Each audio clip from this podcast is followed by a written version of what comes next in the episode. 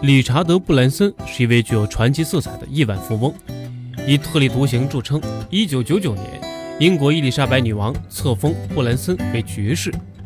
他20世纪70年代从一间电话亭大小的办公室白手起家，80年代通过维珍航空一举成功。现在他的企业王国触及婚纱、化妆品、航空、铁路、唱片，甚至包括安全套。最近更跨入了手机、电子消费产品领域。对布兰森来说，人生的核心在于乐趣。维珍成功的秘密就是乐趣。我做的每件事情都是出自乐趣的。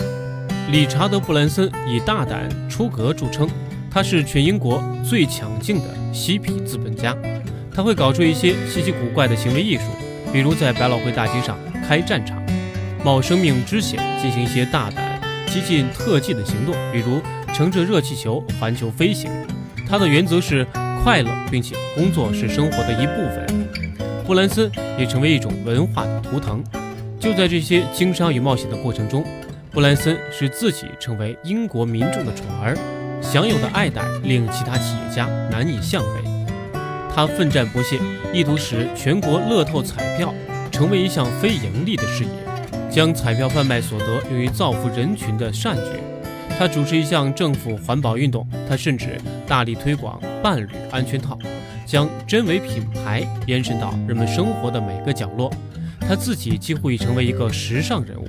他的面孔出现在全国性的报纸首页与电视画面上的频率几乎不亚于皇室的成员。无论出现在任何地方，维珍的标志总是吸引着他独有的一群反传统、反封建制的顾客。布兰森本人加上他的一头长发、笑口常开和作风大胆的行径，与他的公司一样著名。事实上，他的名气比他捧出的许多摇滚明星名气还要响亮。维珍的无拘无束的个性来源于布莱森的无拘无束的人格。红白相间的维珍品牌在英国男人最知名的品牌评论中排名第一，在英国女人的最知名品牌评选中位居第三。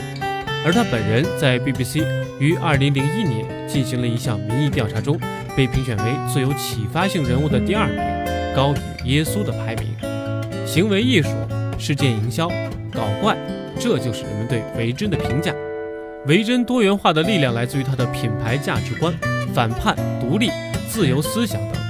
维珍就是这样用反传统的思维诠释品牌的个性，追求创新、自由、时尚。价值和富有情绪。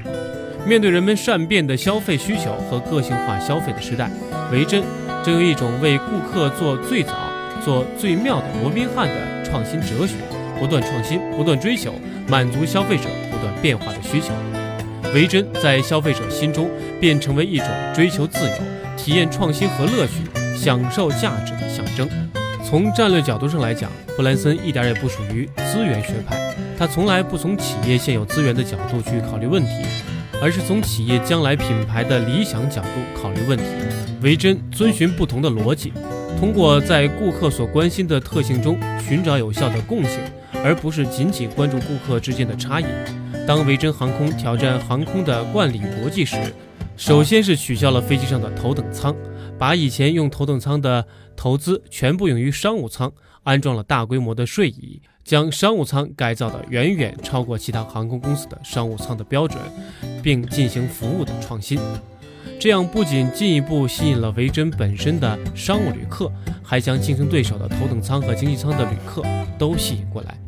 与那些试图通过现有的资产能力和经验来取得竞争优势的企业相比，维珍总是问自己：如果全部重新开始，该如何做？而维珍品牌成功的诀窍之一，就是超越自己的资产与能力思考，并不断向大品牌公开与直接的作对。维珍旗下许多企业的创业宗旨都是肯定市井小民的价值。维珍大西洋正是秉承这种信念，诸如维珍直线等新开设的许多金融服务公司更是如此。作为新商业时代领导人的一员，布兰森有意选定顾客饱受剥削。或未获得的服务，风平浪静、缺乏竞争的市场作为进军的目标。进入不熟悉的新行业绝非易事。布兰森进入每个行业时，并不是新产品的创造者，但却创造了新的商业模式，就像戴尔电脑那样。传统的品牌竞争观念一般认为，新的品牌要尽量避免和行业领导性的品牌正面交锋，而要通过涉足他们所忽略的领域而成功。我们是行业第二位的案例及广告语已成为教科书的经典，并且很多品牌所效仿。而维珍品牌却是超越自己的资产与能力，不断向大品牌直接挑战。知道一些品牌理论的人都知道，品牌延伸是品牌成长的重要策略，又是品牌发展的缺陷。教科书上讲过太多品牌延伸失败的例子，而布兰森却只追求什么事情都可以做，什么条件都可以创造的理念。只要任何行业。能为它带来价值的定量增长，维珍品牌都可以延伸进去。所以现在维珍品牌的身影充斥在英国的消费市场的每个角落。维珍不只是一个品牌的名字，它更意味着一种生活态度：自由自在的生活方式，叛逆、开放，崇尚自由及极度珍贵的浪漫。维珍鲜明独特的品牌个性和文化，为其品牌延伸提供了基础。维珍的品牌符号。是理查德·布兰森手写的，这一传统的四平八稳的铅印字形形成了鲜明的对比。当大多数消费者把维珍看成品质、价值、创新、娱乐、挑战的代名词，他能感觉到维珍不仅仅是航空、CD 或是保险。维珍品牌在战略上绝不将品牌等同于某一项产品和服务，所以这样就不会限制它向跨行业的延伸。当然，布兰森也并不一味地盲目扩张自己的帝国。近年来，他正苦苦地思索维珍品牌所代表的意义。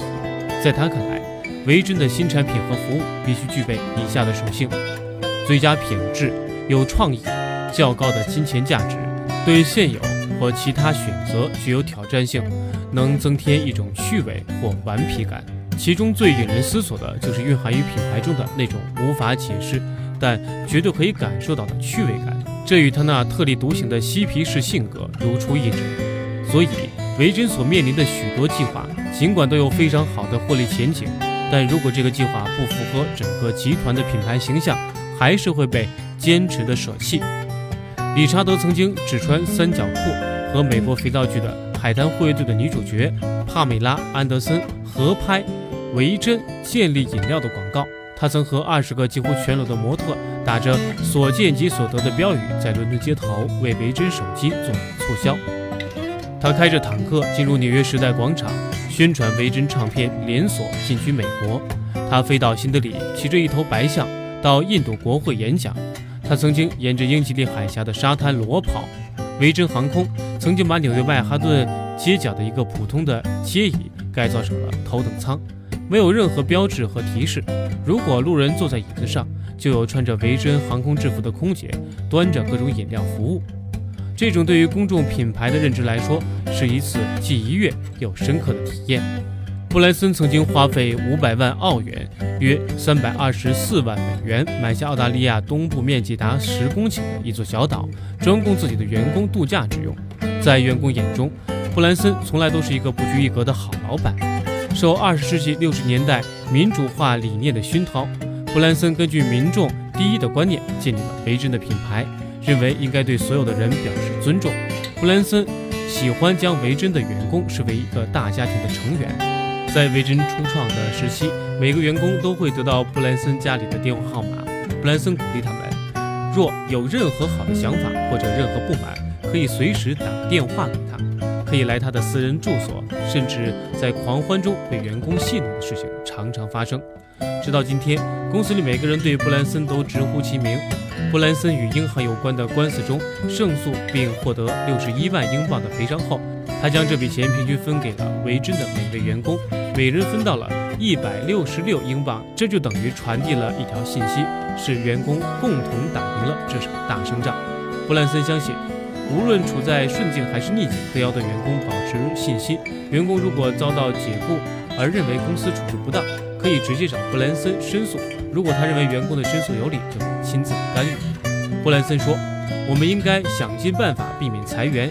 有些员工可以领半薪的方式办理休假，但他们知道，如果业务好转时，他们想回来工作就可以回来。”维珍有一个由来已久的传统，就是对员工不支付过高的薪酬，但维珍也想方设法为那些一直效忠公司的员工提供长期的事业生涯。这时，许多员工都情愿留在这里，因为他们更喜欢那种忙碌而又多姿多彩的工作氛围。